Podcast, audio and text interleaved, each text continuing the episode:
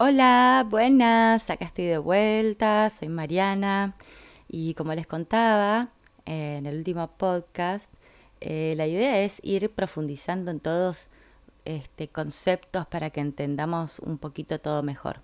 Y desde ya les digo que es más fácil, o sea, voy a empezar a hablar de ciertas cosas que tengan que ver con la física cuántica, que yo me acuerdo que cuando escuché por primera vez esos términos física cuántica era como, wow tipo ciencia ficción, cosas que el cerebro humano no puede entender, como Einstein decía, como spooky action at a, distance, que era tipo acción a la distancia, como medio loca y tenebrosa, eh, como que es el mundo del misterio, ¿no? Y que el ser humano no tiene nada que hacer en ese reino porque es todo misterioso y nuestro cerebro humano no lo puede comprender. Pero ya vamos ir viendo que además de los conceptos de masa crítica, de inconsciente colectivo, eh, la información que la gran mayoría de la humanidad va absorbiendo, eso se va después permeando en el resto de los humanos, ¿sí? Por eso ahora es un poco más fuerte. Ya verán que eh, gente que nunca había escuchado el tema cuántico, en eh, los últimos años seguramente lo empecé a escuchar. Este, por la radio, por la televisión, en películas, en cualquier lado. O gente que conoce que también que empieza a hablar de otras cosas, como yo, que de la nada, yo ya cuando estaba en, la secundaria me apasionaba el tema, pero era como que sentía que en el momento, viste, no me iba a dar la cabeza. Y llegó después en el momento justo. Eh, cuando tenía que integrar y cuando me agarró como esta crisis personal con la, con la profesión, ¿no? De, de, ser médico y de decir, esto es todo lo que hay, o sea, empastillar es lo único que podemos hacer como médicos. O ponerle que algunos sean un poquito más humanos y dicen, bueno, y escuchar a la gente y poder acompañar, además de empastillar, ¿eso, eso es todo lo que, lo que podemos hacer? ¿Somos realmente maquinitas expendedoras que trabajamos para los laboratorios o qué? Em, porque como decía en el podcast anterior, antes los médicos de familia estaban como inmersos en esa comunidad. Este, ahora uno tiene gente que quizás te llega al consultorio que viene viajando desde cualquier lado que uno no tiene la más mínima idea de cómo se manejan en esa comunidad, ni qué se alimentan, ni cuáles son sus creencias. Y así que bueno, está más difícil para que conecten justamente. Y a mí me, me pasaba eso, que como psiquiatra yo me sentía eh, que ya todos los psiquiatras tienen como esta cosa de que esta fama de que son medios locos y yo me sentía como triplemente muchísimo más loca porque medio como que no me cerraba el tema de los diagnósticos, no me cerraba el que todo eh, se tenga que solucionar con medicación y siempre como le daba mucho a la charla y al tratar de, de esto, de observarnos, de darnos cuenta de cosas y menos mal que después cuando descubrí todo lo de la física cuántica y todo, uy, se me despejaron un montón, se me abrió, ¿no? Un poco la cabeza, se me expandieron las ideas y las posibilidades, entonces que ya no todo lo puedo solucionar con algo material, ¿sí? Paradigma materialista, con una pastillita, sino que hay un montón de otras cosas para hacer y que evidentemente, que era lo que siempre sentía, que pasa con muchos de los que trabajan en sanación, ¿sí? Que, simplemente trabajan en sanación porque a través de la sanación del otro también se sana uno mismo. Hay un concepto, ¿sí? que se llamaría en castellano es jerarquía entrelazada, porque en inglés es quantum entanglement, para el que sepa inglés y lo quiera buscar, para ahondar más en el concepto. Pero básicamente de lo que habla es que como todo, toda esa energía está todo conectado, y al estar todo conectado, eh, todo va a terminar influenciando a todo. O sea, ¿no? Como la teoría del caos, el efecto mariposa, ¿no? Que un aleteo de las alitas de una mariposa en Shanghái ocasiona un tornado en las Filipinas y un tsunami en Hawái, no sé, es como que de alguna manera está todo relacionado. O hace poco vi también una película loquísima eh, las vidas de Mr. Nobody, una cosa así. Y el tipo decía, le preguntaban, ¿y esto por qué pasó? dice, pasó porque un hombre en Brasil estaba haciendo un huevo frito. ¿no? Y era como diciendo, estaba haciendo huevo frito, que ese huevo frito, que el vapor del huevo justo tocó una nube que después provocó en otro lugar que llueva, que provocó en otro lugar que se que se que haya demasiada agua en ese lugar, entonces se inunda tal cosa que hace que él tenga que ir, no sé. Ahora ya me olvidé, estoy inventando, pero digo que tenga que ir en canoa a tal lado que porque compró la canoa, conoció a tal persona que es como que todo de alguna manera, aunque no lo parezca, termina estando relacionado con cosas que, ni nos imaginamos, pero está todo, absolutamente todo conectado y todo influye en el todo. Si uno es una parte indispensable de ese todo y, y podemos entender este concepto de que influimos ¿sí? todo el tiempo, queramos o no, estamos, estamos aportando algo a un todo. Entonces, si yo le hago mal a alguien, en algún punto me estoy haciendo mal a mí mismo, porque le estoy haciendo mal al todo del cual formo parte. ¿Sí? Por eso hay muchas, eh, bueno, eso lo pueden buscar, pero en muchas culturas eh, la manera de saludarse, ¿no? Como el namasteo, como el aloja. Lo que está diciendo es, me veo a mí mismo envasado en tu cuerpo, por decirlo de una manera. Veo lo divino en vos, que es lo divino en mí, que es lo divino en todos, que es lo divino que nos une a todos, estas energías divinas que nos tienen entrelazados a todos. Ahora el tema es que eh, a nosotros nos han enseñado que toda acción tiene consecuencias, ¿sí? Pero lo que no nos han dicho es que el pensamiento también es un algo, ¿sí? Aunque no lo pueda siempre ver traducido en una acción, el pensamiento de por sí es algo, es una energía. A mí me hubiese encantado con la Facultad de Medicina hayamos tenido ese tipo de debates y de, y de brainstorming, ¿no? De pensando, ¿qué pasa cuando pasa un pensamiento? Cuando genero un pensamiento, ¿qué pasa? Y estoy generando algo. No tiene forma 3D material, pero sigue siendo algo, sigue, existe, lo estoy pensando, existe. ¿Cómo lo compruebo? Y lo compruebo porque lo estoy pensando. No tengo una manera de poder poner un electrodo, engancharme en algún lado y que salga mi pensamiento escrito en la computadora. Eh, pero sabemos que está.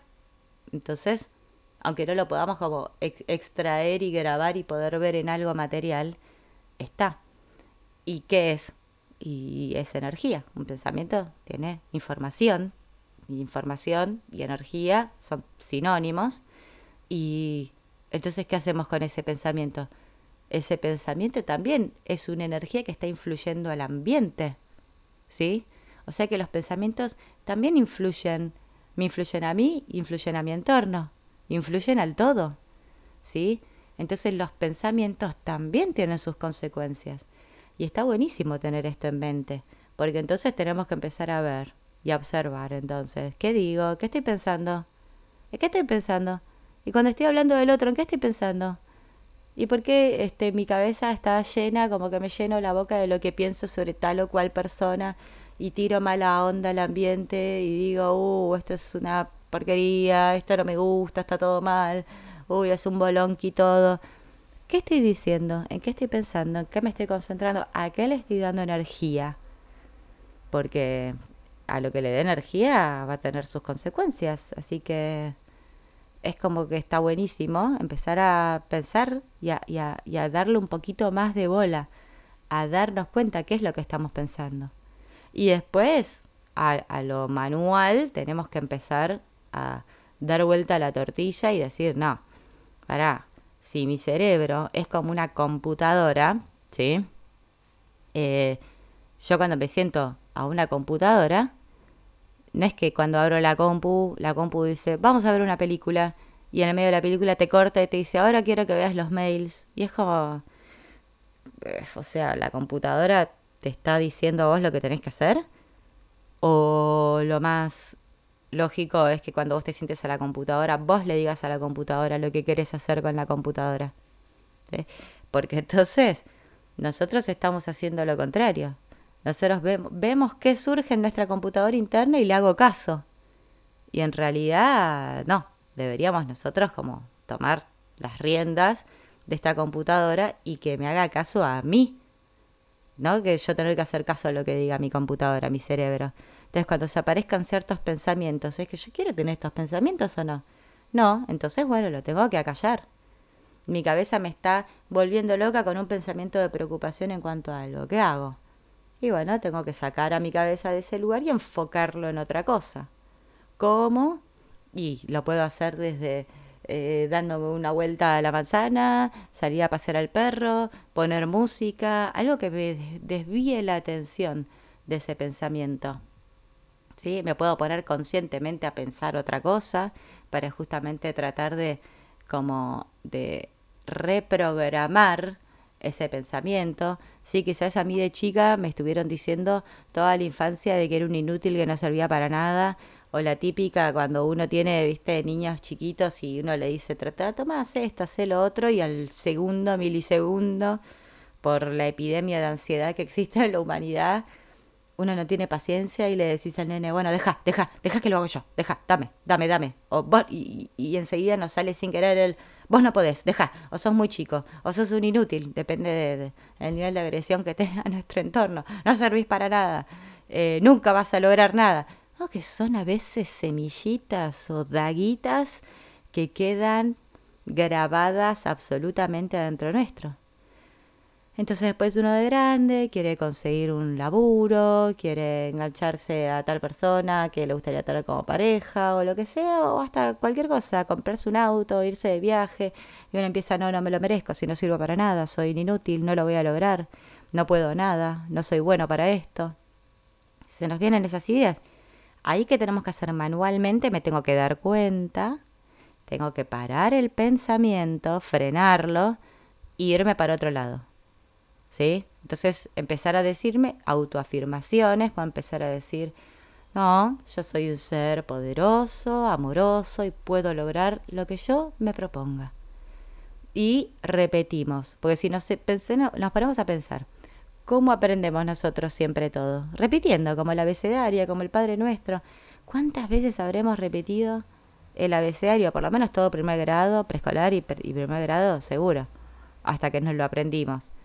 Y de grandes, ahora que no lo repetimos todo el tiempo, aunque ya lo sabemos, pues lo tenemos marcado a fuego, a veces lo tenemos que pensar un poquitito más. ¿Sí? Lo mismo que el Padre Nuestro. Eh, eh, hay partes que uno se queda medio trabado. ¿Por qué? Porque uno lo dejó de practicar, en el caso que, que sea así, al, todo lo que no se practica se termina perdiendo. O sea, el cerebro es, es hermoso. ¿sí? Lo queremos mucho, el cerebro humano igual hace millones de cosas está genial. Entonces se encarga de toda una parte más automática, como ya decimos, que tenía que ver con, respirar, los latidos del corazón, con eh, la movilización de los músculos, reflejos, bueno, un montón de, de situaciones, y también de la parte más pensante, más lógica. Entonces, lo importante es saber que de la parte esta lógica yo voy a tener que estar atento a lo que tiene y ver qué tiene adentro para ir cambiándolo. No siempre vamos a llegar a cambiar todo nuestro sistema subconsciente y todo lo que hemos grabado de chicos, ¿sí? Pero como les venía diciendo, esto se puede cambiar em, manualmente, diciendo afirmaciones, tratando de cambiar y si veo que no lo puedo hacer, por ejemplo, puedo hacer ejercicios de respiración, porque lo que tiene de hermoso el cerebro es que eh, dos cositas fundamentales. Uno que de por sí se encarga de tantas cosas, de que lo que trata de hacer es economizar el cerebro, ¿no? Por eso siempre ante una determinada situación de características similares, siempre manda la misma reacción subconsciente, ¿no? Siempre de la misma manera. No se pone a pensar, elige como la forma más, más fácil, ¿no? Lo que hacemos siempre vendría a ser para que cuando me levanto voy a tratar de lavarme los dientes con la mano diferente. Si siempre lo hago con la derecha, listo, hago tiqui, tiqui, tiqui, rápido, ya lo hago como automático. Y así nos vamos acostumbrando a hacer todo automático. Bueno, la idea es que nosotros manualmente podamos empezar a cambiar un poquitito eso y para lograr hacer un cambio de una actitud que se vuelva después automática, ¿sí? Entonces, pero ese pasaje lo tengo que hacer manual.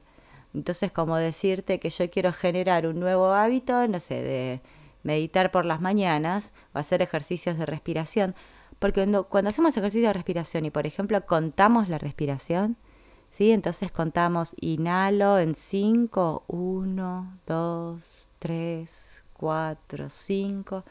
Sostengo un segundo y largo el aire. 1, 2, 3, 4, 5. Cuando uno está haciendo eso, no podemos pensar en nada más, porque el cerebro, la otra característica es puede concentrarse, enfocarse en una sola cosa a la vez.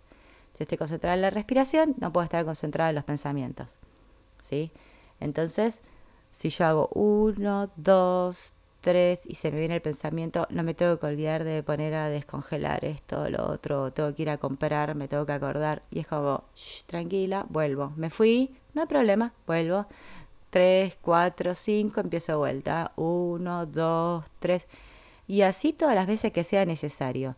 Entonces, de manera manual, por decir de alguna manera, estamos trayendo de vuelta a nuestro cerebro, de donde sea que se le puso ese pensamiento en automático, volvemos a otra cosa.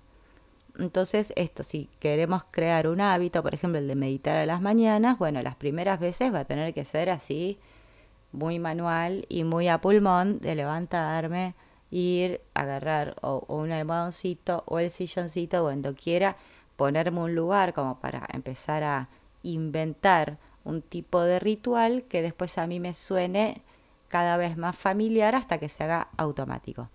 Entonces yo me propongo levantarme, por decir algo, a las 8 de la mañana todos los días y meditar de 8 a 8 y media, por ejemplo.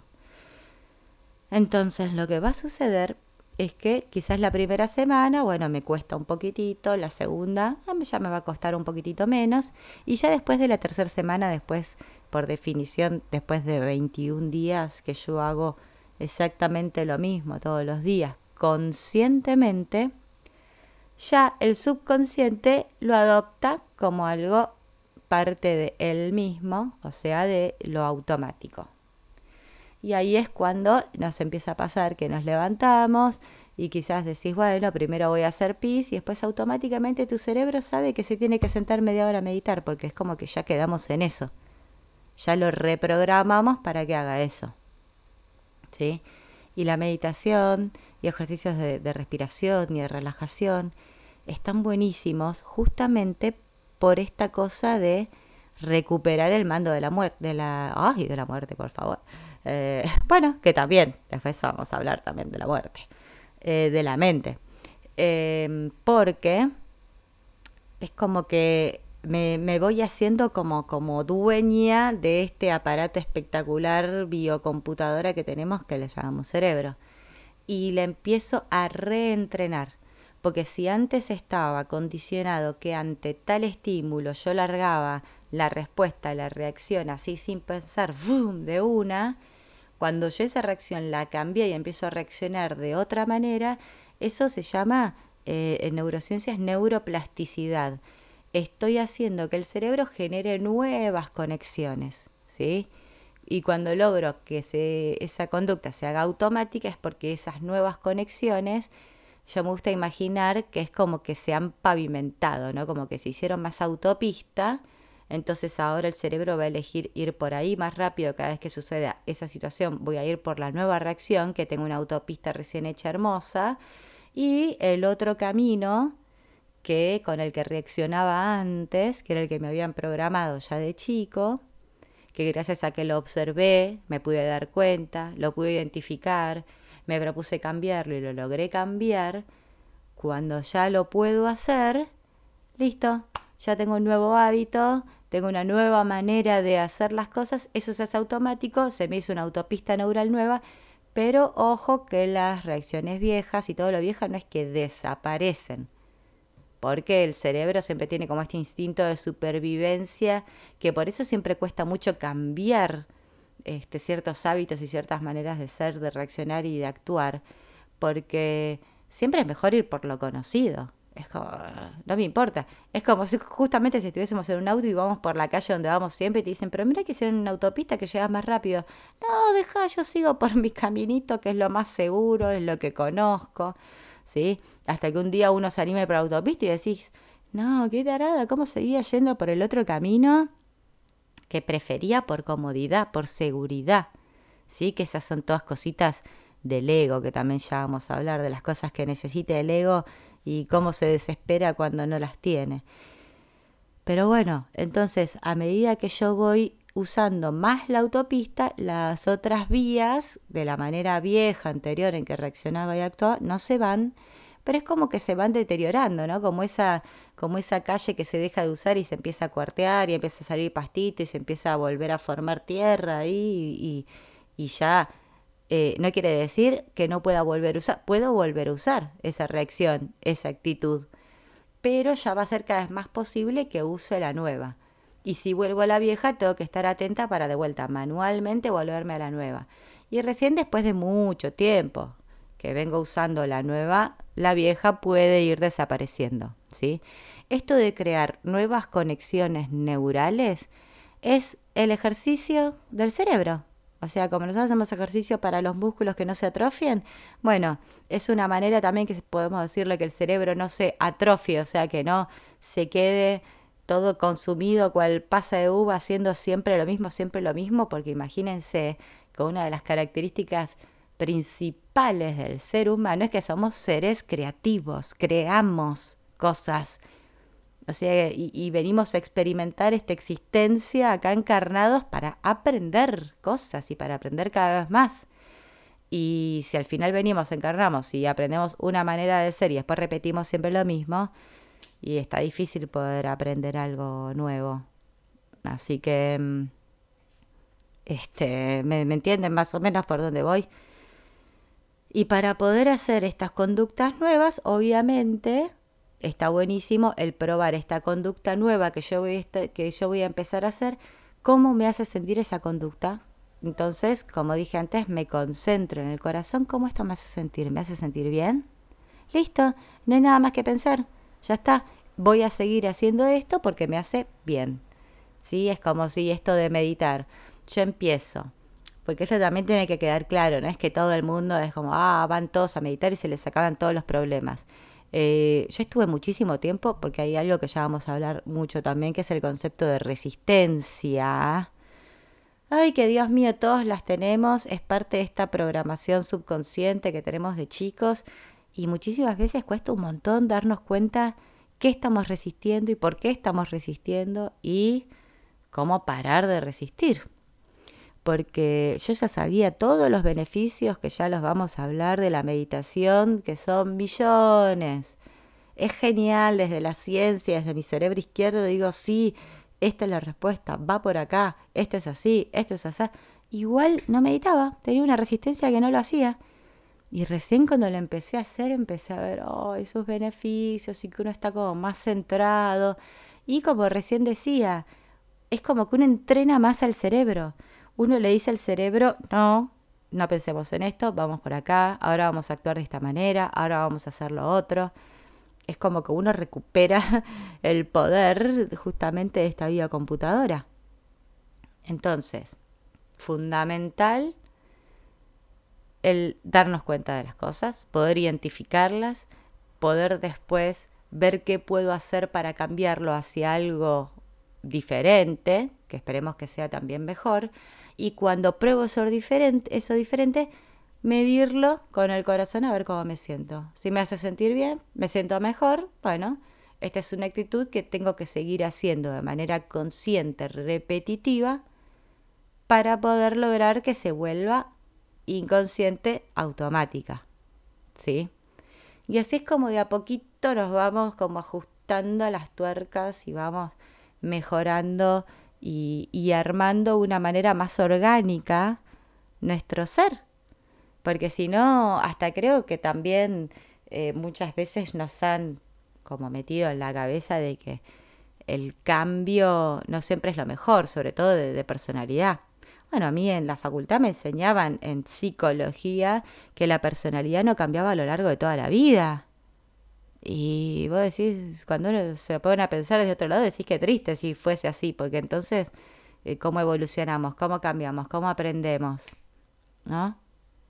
Así que yo siempre cambié, cambié absolutamente mi visión sobre todo, pero ya de lo que sentía antes intuitivamente, ahora lo puedo ir como comprobando, ¿no? Que todo lo que tiene que ver con el diagnóstico de enfermedades mentales es un etiquetamiento, lo mismo cuando catalogamos una persona como negadora o como mentirosa o como hacendosa, lo que sea, cualquier adjetivo que nos pongamos a nosotros mismos o a los demás, creo que ahora es fundamental para la humanidad empezar a bajar esas rigideces, ¿no? De esos ese catalogamiento, de ese etiquetamiento de las cosas. Vos sos así y no actúes de otra manera porque me descolocás. O sea, el ser todos más flexibles, más compasivos con el que está tratando de hacer algo diferente y le cuesta, ¿no? Tratar de apoyar, porque estamos todos deberíamos estar tratando de hacer las cosas de manera diferente, de hacer las cosas de una manera más orgánica. Cuando escuchamos a nuestro corazón, es más orgánico porque, porque lo que nos dice nuestro corazón es el resultado de, un, de una cuestión más física, de resonancia entre frecuencias. Es como una verdad que uno siente como verdad, aunque no lo pueda explicar desde la mente el por qué para uno es verdad. Entonces, cuando veamos que tanto uno mismo como los demás están intentando ¿no? recobrar el, el poder personal, el autoconocerse más para cambiar cosas y vamos a tener que hacer varios intentos, ¿sí? Que pueden ser fallidos, pero por eso está bueno el tener como una red de contención para, bueno, sigamos intentando, es por acá, es por acá, porque justamente es lo que sentimos en el corazón, que es por acá, chicos. Así que vamos a seguir dando también un par de tips sobre ejercicios de respiración y qué otras cosas podemos hacer para justamente recobrar nuestro poder personal y ir transformándonos en seres más amorosos, que decidamos y actuemos más en base a lo que dice nuestro corazón y no tanto en cuanto dice la lo que dice la cabeza, ¿sí? que podamos ir reentrenando nuestra cabeza para que esté más en, en resonancia con lo que sentimos. Así que bueno, gracias.